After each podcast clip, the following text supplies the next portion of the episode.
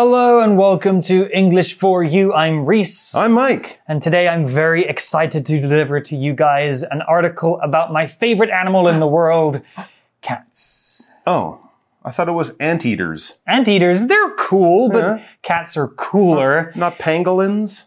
They're, yeah, they're pretty Pangolins cool, are cool. you know, yeah. You shouldn't have a pangolin as a pet, but you have a cat. I have a cat. ah, I now I understand. Our listeners are now very familiar with my kitty, Ponyo. She's been with me for eight years and she's my Oh. pride and joy. Oh, that's lovely. And it brings me pleasure to introduce today's article Maryland passed bill to protect cats.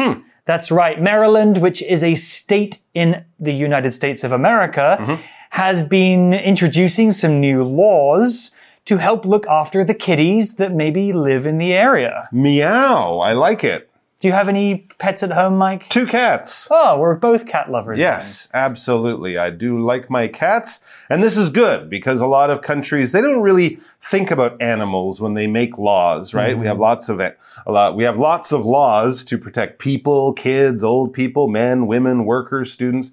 But we don't often have laws to protect animals, especially about something very specific, something that people do to cats that they might think is not such a bad thing, but scientists and vets and animal lovers are now saying it's really not a good thing to do. And instead of just trying to tell people, please don't do this, there's a law. So you can't do this in that state anymore. Well, let's find out what people have been doing to cats and why they can't do it anymore. Reading Maryland passed bill to protect cats. Maryland will become the second state to ban the declawing of cats. Declawing means that a cat's claws are removed to stop it from scratching. Some owners do it to protect their furniture. However, those who are against declawing point out that it includes removing a bone from the cat's toes. In human terms, this would be equal to cutting off a finger at the last joint. According to the Humane Society of the United States, declawing causes cats' feet to ache. In addition, if a declawed cat gets outside, it has no way to protect itself. Therefore, it may get injuries from fights with other cats. There are other ways to stop cats from scratching furniture. These include providing a chosen scratching location, as well as regular nail clipping. Many other countries, including the UK, Israel, and Switzerland, have already banned declawing. The bill has been signed by the governor, and it will take effect on October 1st, 2022. So the article begins with Maryland will become the second state in the United States hmm. to ban the declawing of cats. Hmm. Declawing means that a cat's claws are removed to stop it from scratching. Ooh, well, that sounds pretty painful. Yeah. Let's talk about this word ban first. It's an easy word, just three letters long. It's a verb and it means to stop something from being allowed, to make something illegal, or so that you can't do it. In recent years, many countries or venues have banned smoking, which means that you cannot smoke inside that place anymore. So we're talking about claws in this article, and we've got a few words related to those sharp nail things. We've got the word claw, declaw, and scratching. Well, claws are animal nails. They're often very sharp and used for hunting or fighting.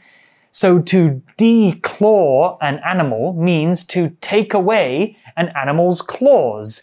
Usually it means to cut them off, and it's probably because you want to stop them from hurting someone or from scratching things. Well, what is scratching? Scratching is when an animal uses its claws to scrape against something or themselves.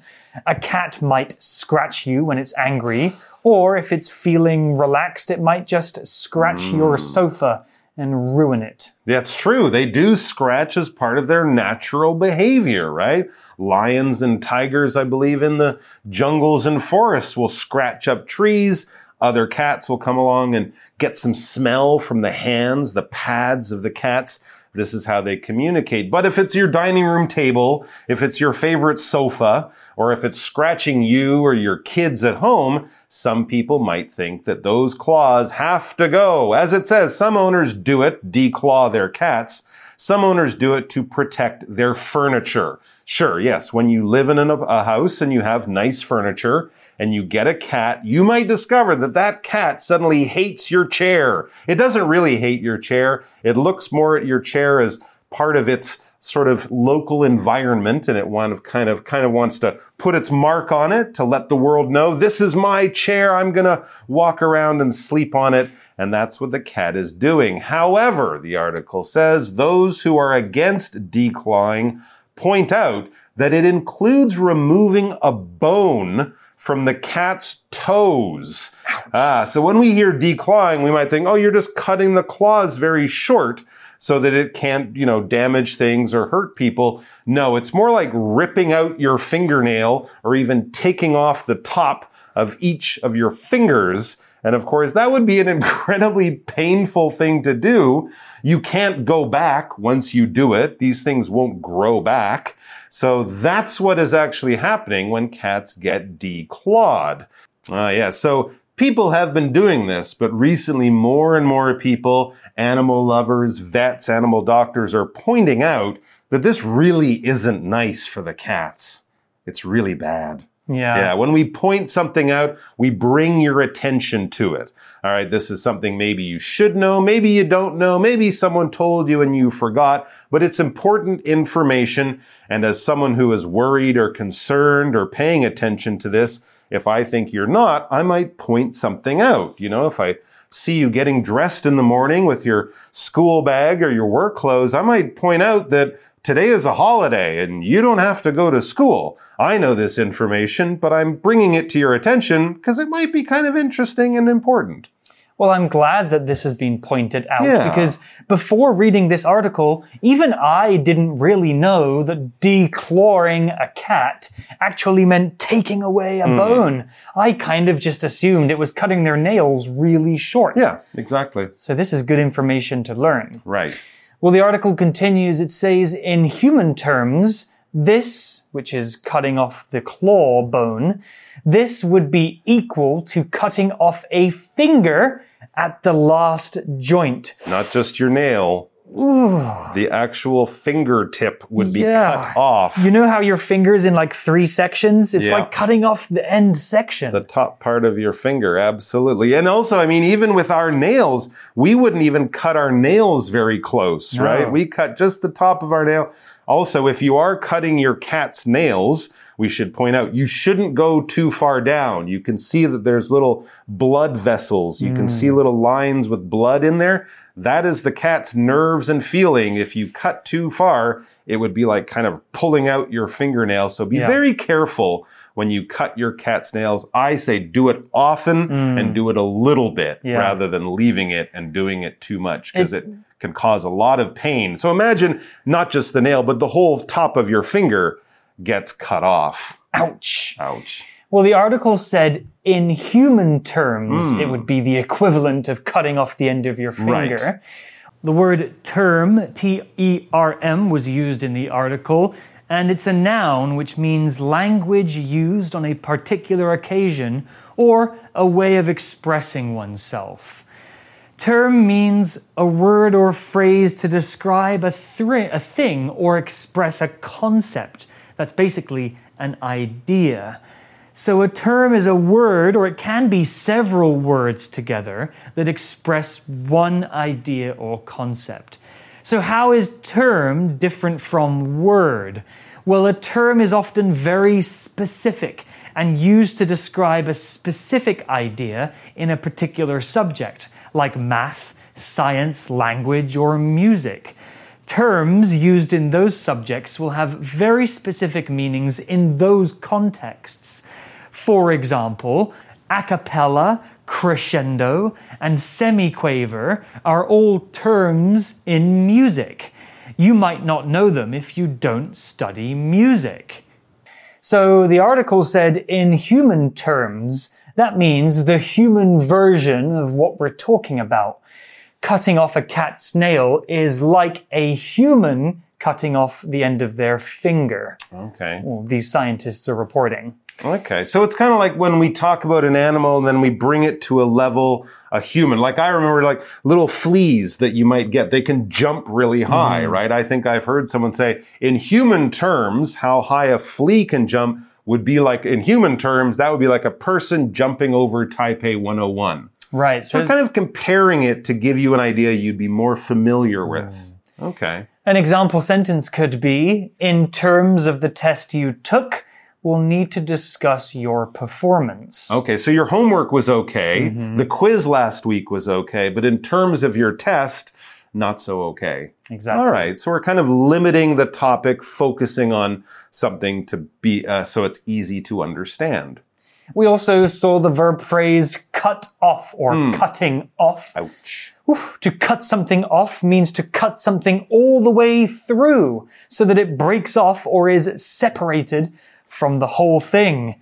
In the words of the Queen of Hearts, cut off his head. Oh, that was a pretty serious thing to cut off. or if you join the army, they'll cut off all your hair. Yes. Right? That kind of idea. So it's all gone. There's not a bit left and it's not coming back soon. Yeah, like a cut on your body might just be like a kind of like a line on your mm-hmm. skin. No problem. But to cut off your arm means your arm is gone. You're not going to be waving goodbye with that mm. arm anymore.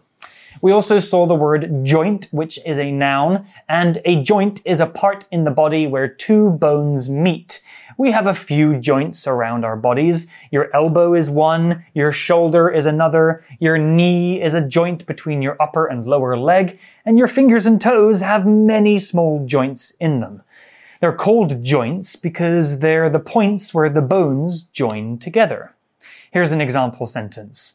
My arm fell out of its joint when I when I fell down playing soccer. It hurts so much. Oh my gosh, that's called a dislocated arm or shoulder. You got to get that joint back in position so it works right. Yeah, hurting your joints can really cause you a lot of pain, can't it? Never mind getting something cut off at a joint like people might used to do with cats. It says, according to the Humane Society of the United States, this is a group of animal lovers who work to protect animals. So according to them, declawing causes cats' feet to ache. Well, imagine cutting off the tips of your toes. Now go for a walk. Yes, of course, that is going to ache. It's going to hurt. It's going to cause you pain. All right. So yes, ache is a word that we use to talk about pain in our body, but it's the kind of more low level pain that might be with you for hours or even days or weeks or a long period of time. The different kind of, the other kind of pain we might say is acute pain. If you take a pin and stick your arm with it, ouch, that hurts in one place and probably for a very short period of time. If something aches, it might hurt more in an area and maybe for a longer period of time, which of course can make having an ache if you do have one, very annoying and kind of bring a lot of trouble to your life.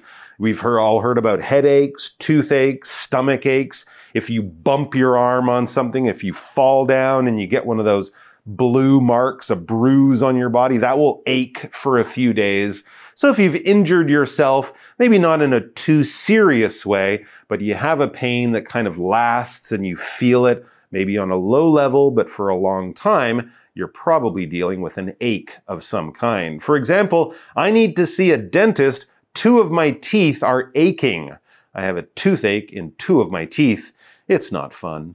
So not only will the cat's feet hurt or ache if you declaw you might also be preparing it for a very dif- difficult and dangerous life if it goes outside. Yes, indeed, as the article explains. In addition, if a declawed cat gets outside, it has no way to protect itself. Hmm. Remember, cats are still somewhat wild animals, even though we've domesticated them. When they're outside, they mm-hmm. still might want to fight with each hmm. other. yeah. And if it has no claws, it's not going to win that That's fight. That's true. They protect themselves with their claws, not with their teeth. So mm-hmm. basically, you're taking away anything it could use to fight off other cats or animals that might want to hurt it. That's not good. No. Therefore, it, the cat, may get injuries from fights with other cats. Sure. Imagine, you know, you have your hands tied like this oh and Oh you're gosh. told to fight with that other that person. guy.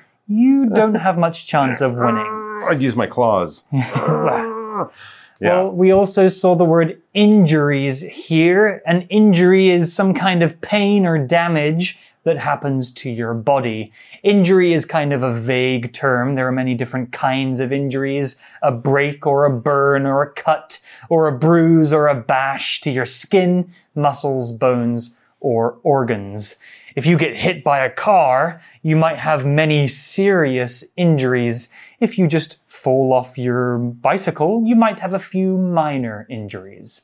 Here's a more serious example sentence.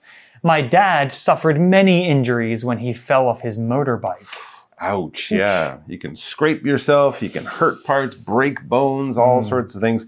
And that's why, as Reese said, we often use adjectives with injury if you want to give someone a really clear picture. It was a minor injury. He didn't even go to the hospital. It was a serious injury. He's been in the hospital for a week or mm-hmm. something. That gives you an idea because you're right. Injury could be lots of things from cutting your finger in a night with a knife in the kitchen to being in a car crash. Back to the article, there are other ways to stop cats from scratching furniture. Remember, this whole scratching of the furniture is the reason a lot of people get their cats declawed. You don't want them to damage that beautiful old table your grandmother gave you or something that cost a lot of money. Sure, people understand that. So what can you do to get it to stop scratching furniture? It says these include providing a chosen scratching location as well as regular nail clipping. All right. So yeah, two good tips there that will definitely make your life and the cat's much easier, much better than declawing too.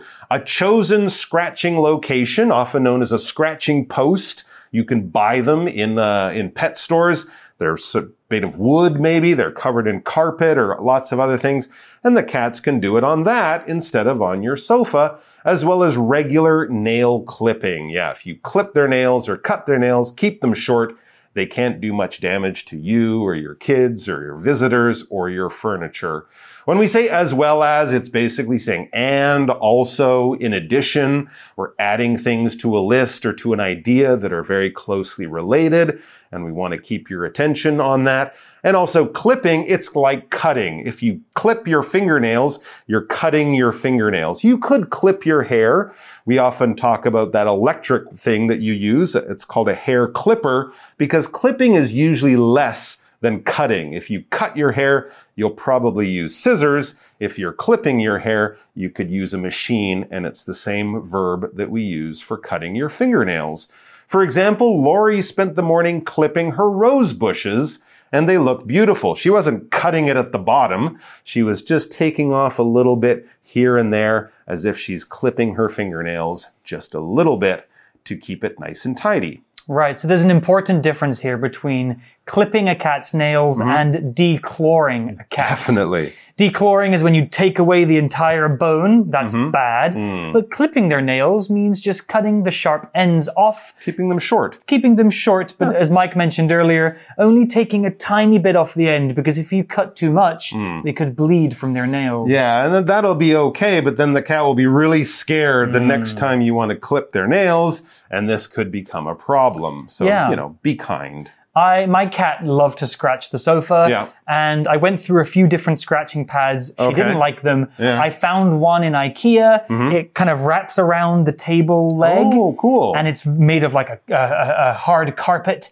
And Perfect. she loves that. there you go. And it's in a place she was scratching before, but now she's not damaging the table. exactly. Good idea. Well, the article continues. Many other countries, including the UK, Israel, and Switzerland, have already banned declawing. Oh, hmm. good. Yeah. The bill has been signed by the governor in the United States of, and in Maryland, mm-hmm. and it will take effect on October 1st, 2022. Oh, that's pretty soon. That is very soon. The word governor is a noun, and officially it's an official elected or appointed person to act as the ruler or leader of a political unit, something like an American state, for example, Maryland. Basically, a governor is a person in charge of a state. They're usually elected, which means chosen or voted for by the people who live in that state. The governor will work with the country's government to make rules for their own state, and some states might have different rules and laws to other states. We're talking about the United States here mostly. A governor is kind of like a small president for their state alone. Here's an example sentence. The people in California will vote for a new state governor next week. So the article explained that the new bill or law will take effect in October 2022. The verb phrase to take effect basically means to happen or to start happening. When something that was planned to happen before finally starts happening, usually a rule or some other law or effect, it takes effect. So the day that a new law, like this declawing cat law, takes effect is the day that the law becomes active. It starts. Well, that's the end of our article about this new bill, which is protecting cats, hmm. which Mike and I are very, very happy about. Yes. Because we don't want any pain to come to our furry little friends. We've got time now for our For You chat question. Let's get to it. For you chat. Today's For You chat question is all about declawing, and I think we've already expressed some of our opinions, but let's mm-hmm. review. Mike, do you hmm. think declawing should be banned? Why or why not? Yes, I think declawing should be banned because it's cruel, it causes pain in the animal, and people don't do it for any really good reason. They do it just because they want to protect their furniture or something. It's not for the health of the animal. And in fact, there are a lot of these things that people do with cats, more with dogs, fixing their ears so mm. they stand up straight, shortening their tails so they look nicer. All of these things are not done for medical reasons. They're done purely for the look of the animal or for the owner to be happy with their pet. We got to remember that pets are living creatures. They deserve respect and they have rights. We shouldn't treat them like things. Yeah, if you're thinking of getting a pet just because you want to be cool mm-hmm. or you want people to notice how interesting you are mm-hmm. because you have a dog or a cat, mm-hmm. you should reconsider. Yeah, or get one of those with the Aibo, you know that remember that robot dog? Get a robot dog and then you can cut off whatever you want. Yeah, it doesn't feel anything yet. That's true. Yeah, It with the might- way robotics is moving, perhaps one day. It's true. The AI might get its revenge on you later. But yes, we should treat our pets very well as if they are members of our family because they are members of our family. Well, that's the end of our article and our For You chat question. You guys can debate this too. Should we or should we not declaw our animals? And if you have a pet at home, go and give it a big hug and a kiss. And a scratch behind the ears. Yes, they, love that love as well. yeah. And we'll see you next time. All right. Vocabulary Review Term Ralph is a lawyer, so he can explain any legal terms that you don't understand. Joint Cindy hurt a joint in her thumb while she was playing basketball. The doctor told her to rest for a week. Ache My whole body ached all afternoon after I moved lots of heavy boxes to the new apartment. Injury George was lucky. He didn't get any injuries in the car accident. Clipping Patty's Pets offers clipping of pets' nails, baths, and haircuts. Governor The governor of the state of California made some laws about smoking in restaurants. 智慧小补帖。